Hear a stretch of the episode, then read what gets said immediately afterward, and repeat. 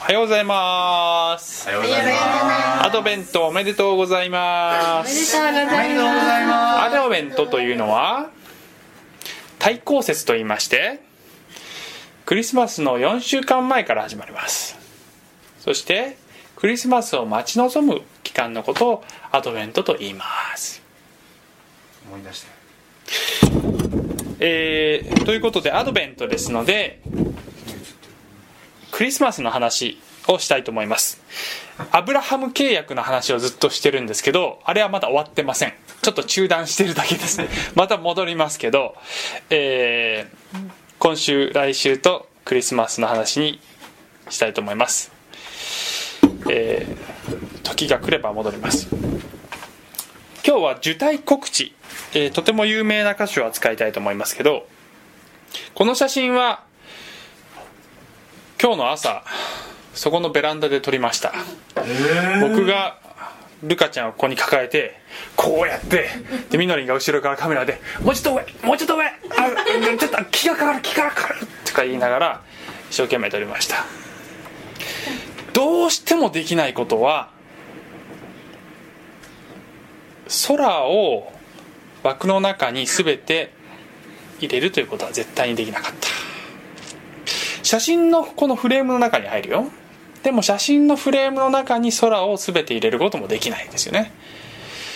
えー何が言いたいかというと何が言いたいかということを説明する前にしみじみ言われたちょっと、えー問題をやっていただきましょう。はい。鉛筆とはい いいですね。問題を知ってるあこれ回してください。僕知ってるからどうしよう。そう知ってる人は教えないでください知ってるこういうの好きだったねはい鉛筆取ってください。あありがとう。こういうのいつも幼稚園でやってるから。本当？で。きるかな？なんだ？できなかったら。消しゴムと死に方と。幼稚園生よ必死ですよもう。国民がかかって。ないのあったの書きやすいねえねえ、鉛筆ない。あげるあげるあげるあげる。はいはいそれではねはいではこれの上知ってる人は知らないふりをしてください。あありがとうございます下の9つの点を4本の直線で一筆書きで結びなさい。ただし同じ点を2度以上通らないこと。OK? あの直線がクロスしてもいいですよしかし同じ点を2度以上通らずに4本の直線で一筆書き。一筆書きっていうのは、えー筆を鉛筆を一回も離さずに書くことを一筆書きっていうんです。ね、えー4本のまっすぐな線で結びましょう。はい。2分あげます。はい。曲が終わるまでに解いてください。二重でねえねえ、横でも立ててもいい。そうそうそう。よ。斜めでもいいよ。そう。でもね曲がっちゃいけないんだよ。線は線はまっすぐじゃないといけないの。全部つなぐ4つの直線難しいよ難しいね。難しいな例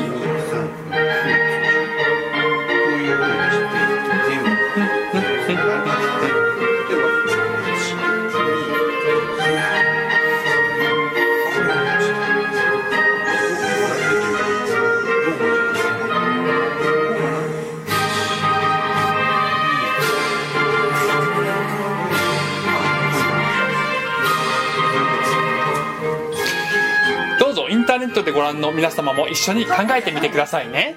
え？ここカットしないの分かんないけど。カカットしたらごめんなさい。っていうことところもカットされてるでしょうきっと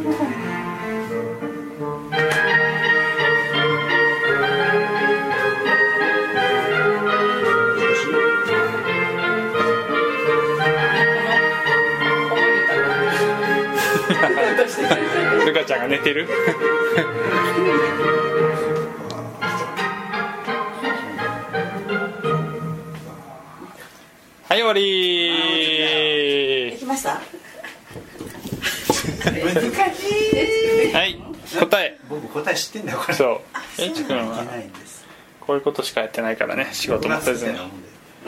はい答え。てんてんてんてんてんてんてんてんてんてんてんてんてんてんてんそうつながんなきゃいけないの それが問題でしたね。問題分かってた？あ忘れてた。あどういうことだ全部つなげなかったら誰にでもできますね。読解力だよ。できちゃったね。すごいそっか。これはですね時々企業の研修とかでブレインストーミングをするときにこういうのをするんですよね。ブレインストーミングっていうのは、えー自分の既成概念を取り払ってとにかく頭を空っぽにしてストーミングっていうの嵐。あ頭の中をとにかく、えー全部ぐちゃぐちゃにして一旦ぐちゃぐちゃにしてそして自分がこんなの無理だとか思ってることまでもう全部含めて可能性に入れて考えてみようっていうそういうことをブレインストーミングっていうんですけどそれをする時にまあ例としてこういう問題をまずやってみてじゃあその企業の、ね、ビジネスをどうやってこうブレイクスルーしていくかっていうのをみんなで考えようっていう時にこういうのをやったりするんですよね。で僕はこれをですね私はこれを昔あのクリスチャンのサークルの中でやりました。そしてそのクリスチャンのサークルのその年の初めにプランニングをするときに、えー何かあこう今までにない新しい発想はないかっていうことで、えみんなでこういう問題をやって楽しくキャンプをした時がありました、まあ、そんなことはどうでもいいんですけど今日のポイントは神を枠にはめないっていうことがポイントです。今日の話の結論は神を枠にはめないってことです。空を枠にはめることができないように神を枠にはめることも絶対にできないんだけど私たちはすぐに枠にはめてしまうんですよ。でさっきの問題のをなぜ解けなかったかというとこの9つの点でできたこの長方形の中だけでしか考えてないからです。でここからはみ出ちゃいけないなんていう条件はどこにも書いてないのに勝手にここに四角を作ってしまってるんです、ね、自分の中で。そして、えーそこからはみ出ないようにはみ出ないように解こうとしているから解けない。だけど実はそんな制限はどこにもないということに気づけばこういう発想が生まれてくるわけだよね。えーさてじゃあ御言葉を読んでください。ところでその6ヶ月目に、見つかいガブリエルが神から使わされて、ガリラヤのナザレという町の一人の処女のところに来た。この処女はダビデの家系のヨセフという人の言い名付けで、名をマリアと言った。見つかいは入ってくるとマリアに言った。おめでとう、恵まれた方。主があなたと共におられます。しかしマリアはこの言葉にひどく戸惑って、これは一体何の挨拶かと考え込んだ。すると見つかいが言った。怖がることはない、マリア。あなたは神から恵みを受けたのです。ご覧なさい。あなたは身ごもって男の子を産みます。名をイエスとつけなさい。その子は優れたものとなり、意図高き方の子と呼ばれます。また神である主は彼にその父ダビデの王位をお与えになります彼は常しえにヤコブの家を治めその国は終わることがありません。そこでマリアは見つかいに行った。どうしてそのようなことになり得ましょう。私はまだ男の人を知りませんのに。見つかいは答えて言った。精霊があなたの上に臨み意図高き方の力があなたを覆います。それゆえ生まれるものは聖なるもの神の子と呼ばれます。ご覧なさい。あなたの親類のエリザベツもあの年になって男の子を宿しています。不妊の女と言われていた人なのに今はもう6ヶ月です。神にとって不可能なことは一つもありません。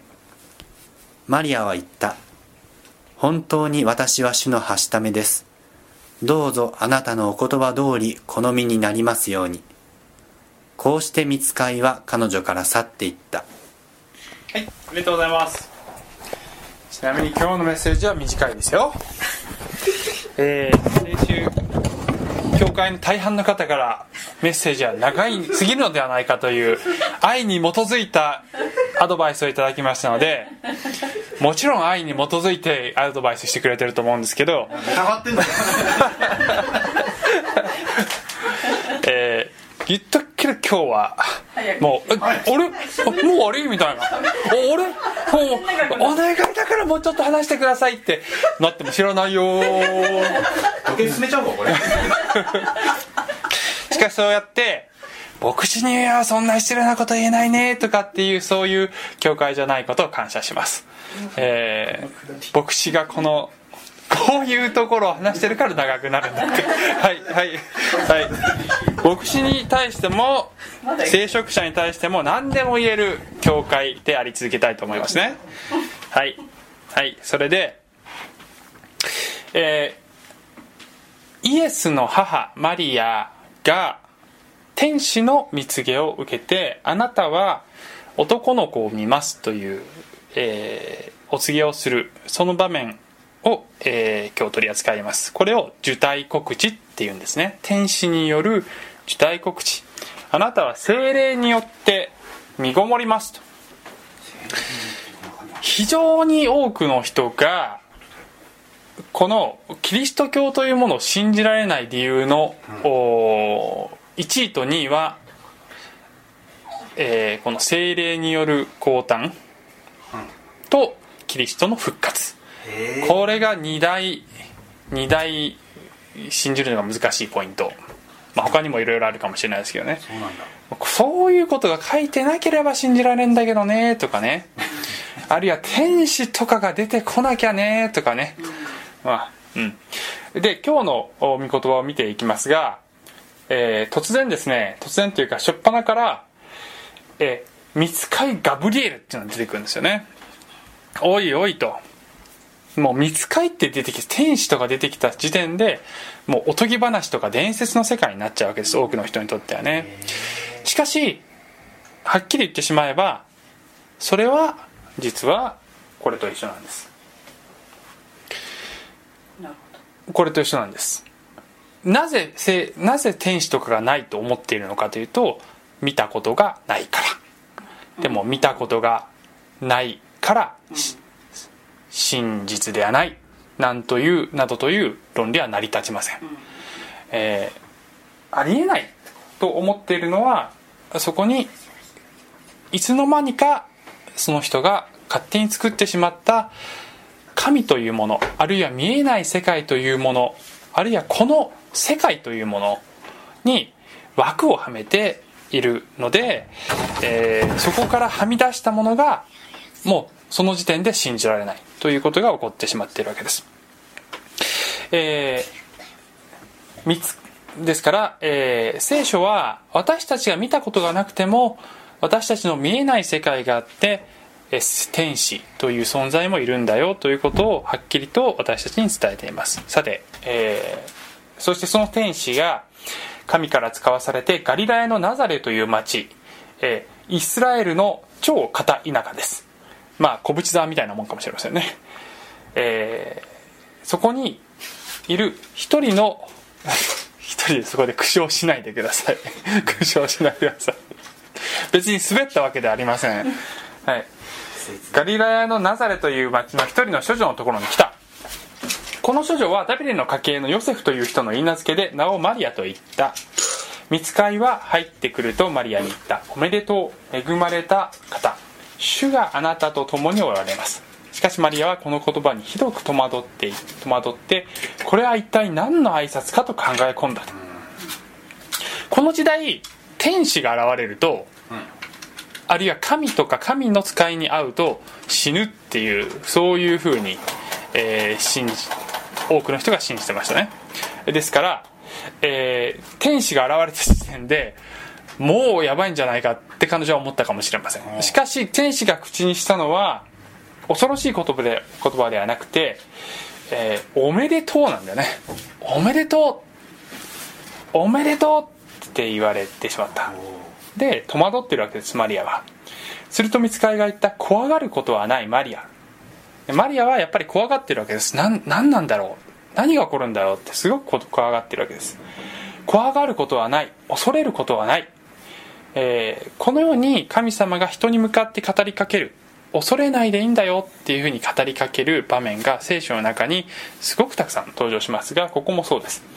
あなたは神から恵みを受けたのです。ご覧なさい。あなたは身ごもって男の子を見ます。名をイエスとつけなさい。その子は優れたものとなり意図高き方の子と呼ばれます。意図高き方というのは全能の神様のことです。神の子と呼ばれると。また神である主は彼にその父ダビデの王位をお与えになります。なぜダビデの王位っていう言葉が出ているのかというとダビデというのはイスラエルの、えー歴史の中でこのイエスより以前にいたはるか何百年も前にいた王様でイスラエルの中で最も偉大な王として尊敬されていた人です。そして聖書の旧約聖書を見るとこのダビデにあなたの子孫からこの救い主が出る。ということがえ予言として与えられているんです。えそしてあなたの子孫から出るその救い主によってそのあなたの王位がつまりダビデのその家系から出る王によって、えー永遠の王位が確立されるんだよという、えことが、ま、ダビデに告げられるんですが、えそれがすなわち救い主が生まれその方が本物の王として私たちを治める時が来る。そしてその王国は永遠に続くんだというふうに、えー聖書の中に予言されているわけですね。ですからえこのユダヤ人たちは当時のユダヤ人たちはこの予言されている救い主はダビデの家系ダビデの子孫から生まれるというのはもう常識でした。でマリアも、えーこのダビデの家系だったわけです。しかし王の家系だからといって別にお金持ちだったわけではない。非常に貧しい、えー生まれだったと思いますね、えーさてそして33節。彼は常しえにヤコブの家を治めその国は終わることがありません。ってなってますね。でヤコブっていうのはこれは、えー今までアブラハム契約をやってきましたがアブラハムの孫にあたる人です。このアブラハムの孫であるヤコブの子供たちがイスラエルの十二部族というのを作っていくわけですね。えーなのでヤコブの家と言ったら言ったら一言で言えばイスラエルということです、えーそしてその国は終わることがない、えーそれが旧約聖書で予言されていた通りそのメシアが生まれるよ。あなたの体の中にその子が宿るよということを言ったわけです。しかしマリアは見つかりにどうしてそのようなことになり得ましょう。私はまだ男の人を知りませんのにと言ってますね、えーこれはマリアが、えー疑ったというわけではありません。ただ単純に彼女はえーまだ結婚していなかったのでそれがどうやって起こるのか全くこう素朴な疑問として投げかけているわけですよね。で、えー彼女は当時14歳か15歳かそこらです、まあ、当然の疑問ですよね。はてなってなるわけです、えー言い名付けはいましたけれども、まあ、婚約はしていたわけですけれどもしかし夫婦関係はないのでどうして子供が生まれるのかというふうに不思議に思ってしまうわけですね。で35節え見つかりは答えていった精霊があなたの上に臨み意図高き方の力があなたを覆います。それゆえ生まれるものは聖なるもの神の子と呼ばれます。ご覧なさいあなたの親族のエリザベツもあの年になって男の子を宿しています。不妊の女と言われていた人なのに今はもう6ヶ月です。神にとって不可能なことは一つもありません。これが今日の最大のキーワードです。神にとって不可能なことは一つもありません。そしてマリアは言った。本当に私は主のはしためです。どうぞあなたのお言葉通りこの身になりますように。こうして見つかりは彼女から去っていった。えーここに、えーマリアの信仰があります。彼女は最後にあなたの御心通りになりますように、えーお言葉通りになりますように。というふうに言うわけですよね。えちなみにこれは英語で言うとちょっと英語の聖書ないね。えーっと まあいいや。レレッdo it let it be。レちょっと正確に。まあいいや。えービートルズの「レット・イット・ビー」のその元ですよね。あそうなんだ。ビートルズの「レット・イット・ビー」の曲は私が辛く苦しい時聖母マリアが現れて私にささやく「レッド・イット・ビー」えー普通に歌詞を見ると歌の歌詞を見るとありのままに流れのままにという風に訳されてますが本当の意味はこの聖書の中で語られている神の御心がなりますようにというそういうニュアンスが「レッド・イット・ビー」という言葉にあるわけですよ。さて予定してないことまで全然話しているので時間がやばいのでちょっと進めますけども。そう。彼女は神を枠にはめてないわけですよね。この時点で彼女の頭の中は多分ちんぷんかんぷんですよ。まあ精霊があなたに望みとかってミスカイは言ってんだけど多分彼女はいろんなことがもう頭の中にうわーって巡ら巡り巡ってしかも彼女はねえーっと婚約してます。で婚約状態にあるというのは当時ではもう法的に夫婦として認められているという法的拘束力が生じる。つまり他の男性と子供を作ったりなんかするとそれは死罪に当たる。殺されても仕方がないようなことなわけです。だからもしかしたらそういうことまで想像してしまったかもしれないしそこまでいろいろ分析できなかったとしてもこのユダヤ人私の民族が何千年も待ってきたこのメシアが私に宿ろうとしているというこのことの重大さとんでもないことになっているなということをなんとなくでもそれを感じてたはずです。ですからもうパニクってしまっても仕方がないような場面だと思います。もし私だったらちょちょっとそれは私にはちょっと手が負えないような出来事だと思うんですけどみたいなこと言っちゃったかどうか分かんないですけど とにかくあのパニクって何を言っちゃったか分かりませんね。しかし彼女がそこで言ったのは「御心がなりますように。あなたのお言葉通りになりますように」という言葉が出るというのは驚くべき器の大きさだと思いますね。この14歳15歳の少女にして私には全くよく分かんないし理解できない世界だけど神様がそうおっしゃるならばそうなんだというふうに神が神を自分の中の枠にはめてない。神はどんなことでもできるといったその見つかりの言葉をそのまま受け入れているわけです。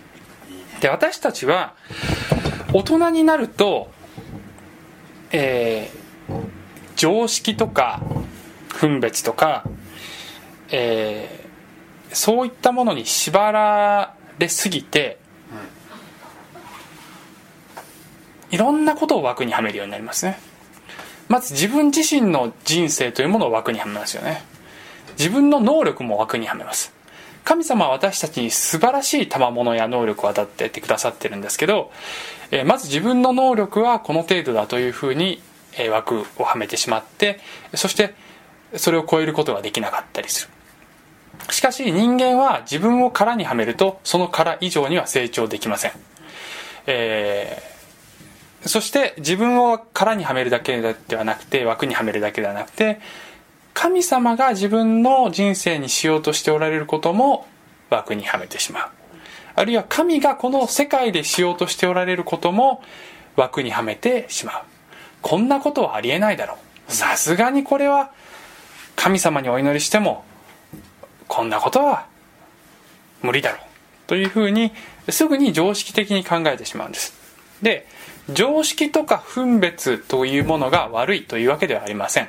もちろん、えーそれは大人になって必要なものだけれども神に神様の力にかかれば時には常識を超えて何かを信じるということもそれは必要なことであるのではないでしょうか、えー私はですね昔、えー体も病んですごく今よりももっと病んでいた時に、まあ、精神的にも相当や参っていてカウンセリングを受けてましたがそのカウンセリングの先生は牧師先生でそして、えー宣言文っていうのを教えてくれましたね。宣言文っていうのはあ例えばですね私が教えていただいた宣言文は聖書の言葉を取って私を強くしてくださる方によって私はどんなことでもできる。というふうに何度も日に何度もそれを口にするっていうことです。それは私自身が自分自身の枠にはめてしまっていてそしてそこから出な出ることができないでいる。そこから出るために神が働くならば私を通して神様が何かをしようとするならば不可能なことは何にもないんだということを自分自身に言い聞かせるためにそういう宣言文をして、えー歩きながらとかお風呂に入りながらとかその言葉を何度も口ずさんだりしてました。で今でも時々それをすることがあります。散歩しながら私を強くしてくださる方によって私は何でもできる。私の力によってではないんですよね。私の力ではなくて私を強くしてくださる方がいるからどんなことでもできるんだ。どんなことでもありえるんだ。というふうに私たちの殻を破っていこうじゃないですか。ここで出てきたこのマリアの親類のエリザベスという人も、えー不妊だったけれどもしかしもう今、えー妊娠6ヶ月になりましたというふうに天使が優しく告げてくれるわけですよね。後にマリアがこのエリザベスに会って会いに行った時にマリ、えーエリザベスがマリアに告げたのは主によって語られたことは必ず実現すると信じきった人はなんと幸いなことでしょう。信じきった人はなんと幸いなことでしょう。信じきるってなかなかできないね。信じますって言葉ぐらいは出せるけど信じきるってなかなかできないですよね、えーしかし聖書は面白いことにこのエリザベスもそうなんですけど不妊の女が子供を宿していく歴史なんですよね。えー今まで話してきたこのアブラハムの話もずっと、えーそうなんですけどもアブラハムとサラにはずっと子供ができない。えーアブラハムの奥さんのサラは不妊の女で結局最後に子供ができたのはもう、えー女性が体を子供を産める体でなくなってしまってから、えーもう人間的な可能性が全てなくなってから神様がその約束の子を与えるという奇跡が起こった。そして生まれたのがイサク。イサクはリベカと結婚する。リベカまた不妊の女。また祈る。そして神が子供に与える子供を与える。そして彼らに生まれた子供の一人ヤコブ。ヤコブは4人の奥さんがありましたが最愛の奥さんはラケルという人でした。また不妊でした。祈りました。子供が与えられました。そこからヨセフという偉大な人物が出てきます。さらに時が進んでイスラエルの歴史の中でサムエルという預言者が出てきますが彼の母親ハンナは不妊の女でした。彼女も、えー不妊でな悩んで神に祈り求めそして子供が与えられました。えーそしてここに至ってはエリザベスが、えー不妊だったけれども子供が与えられ後の洗礼者ヨハネという偉大な人物が生まれてきます。そしてこのようになんかも神様がこう働くこのパターンみたいな神様のちょっとこだわりみたいなね不妊の女に子供を与える、命が生まれ出るはずのないところに命を与えるというのが神様のなんかこだわりの方法のように見えてきますね。しかし不可能を可能にするというその神様のやり方の極めつけが処女降誕なんですよ。処女なのに子供が生まれるということが、えー究極のこの神様の不可能を可能にする、えーそのやり方です。そしてそこから何が生まれるかというと全人類への救いが生まれてくるわけです、えーそれは私たちの想像を超えている人間の、えー設定しているフレームから飛び出ているような出来事です。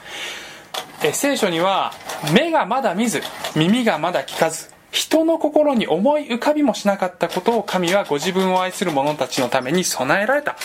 っていうふうに書いてます。これはイエス・キリストを通して神があーとんでもないことをしてくれたということを表してます、話は飛びますけど岡ヤドカリって知ってますか？一応ね天然記念物らしいですけど小笠原諸島の兄島というところにいます。でこれぐらいのサイズなのもともとところが、えー兄島のお隣に父島っていうのがあって父島の岡ヤドカリはこの大きさなの。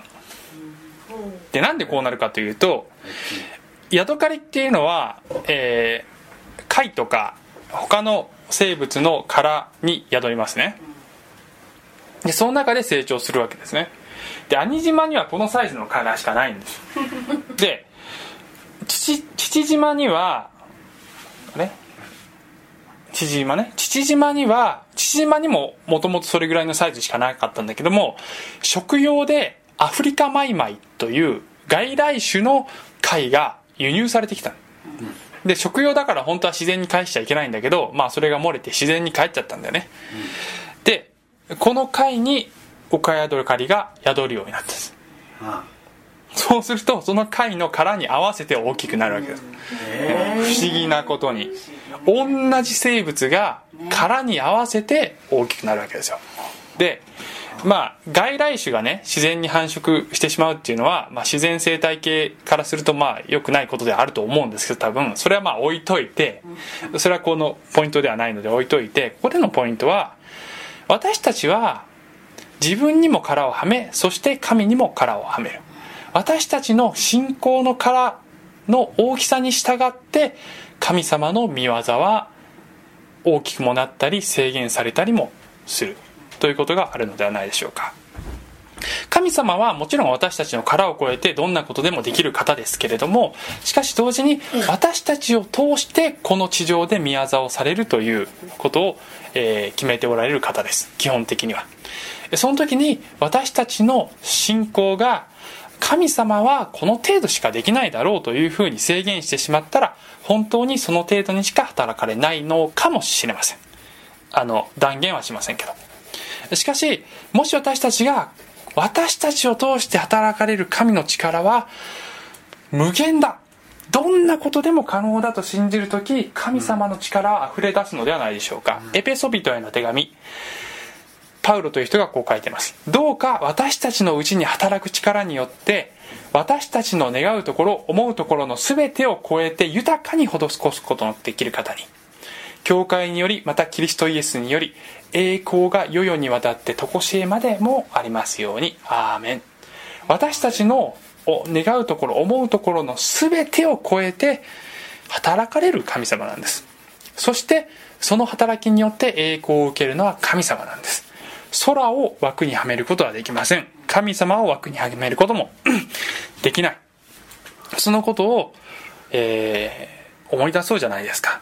でクリスマスというのはまさに神様が殻を破って殻を飛び出して、えー来てくださった。そういう日です。もうさっきのあの四角形の問題からすればこの四角の枠から飛び出しただけじゃなくてもう紙から飛び出してるぐらいの感じですよ。紙から飛び出してるっていうことはもう3次元のく時間と空間の枠にとらわれないくらい飛び出ちゃったっていうことですよ。聖書ではこうそういうことなんですよ。でさ下そう。紙のさそう。マットがついてさそ平らに端っこが平らになうぐるらいの出来事です。そういうことです。ピリピピトへの手紙にはキリストは神の見姿である方なのに神の在り方を捨てられないとは考えずご自分を無にして使えるものの姿をとり人間と同じようになられました。人としての性質を持って現れ自分を卑しくし死にまで従い実に十字架の死にまで従われました。というふうに書いてます。神様が自分自身のおられるところから降りてきてくださった、えー神様は殻を破ってフレームを破ってありえないこと人間が思いつきもしないようなことを実際にしてくださったんです。私たちがそれを信じられないのは私たちに枠があるからです。人間にそんなことはありえない。神がそんなことをするはずがないというふうにいつの間にかできてしまった枠があるからそこから飛び出せないからなかなか信じることができないんですが聖書はクリスマスの日に神様は枠を破って降りてきてくださったと私たちに告げています。私たちも枠を破ってフレームを破って紙を突き破ってこの神様を信じようじゃないですか。また私たちの教会を通してあるいは皆さんの人生を通して働く神様の無制限の力を信じて歩もうじゃないですか。お祈りしましょう。愛する天のお父様。どうぞ私たちの枠を取り払ってください。宇宙を創造された全知全能の無限なるお方。をいつの間にか私たちは小さな箱の中に閉じ込めてしまって小さな枠の中に閉じ込めてしまって、えーいるのであります。それはいつの間にかしてしまっているのです。神様どうぞそのことに気づくならばあ本当にあなたに不可能なことはないんだ。ということをに気づくことができると思います。どうぞ精霊によって私たちにそれを気づかせ大胆な信仰の歩みをさせてください。イエスの皆によって祈ります。アーメン。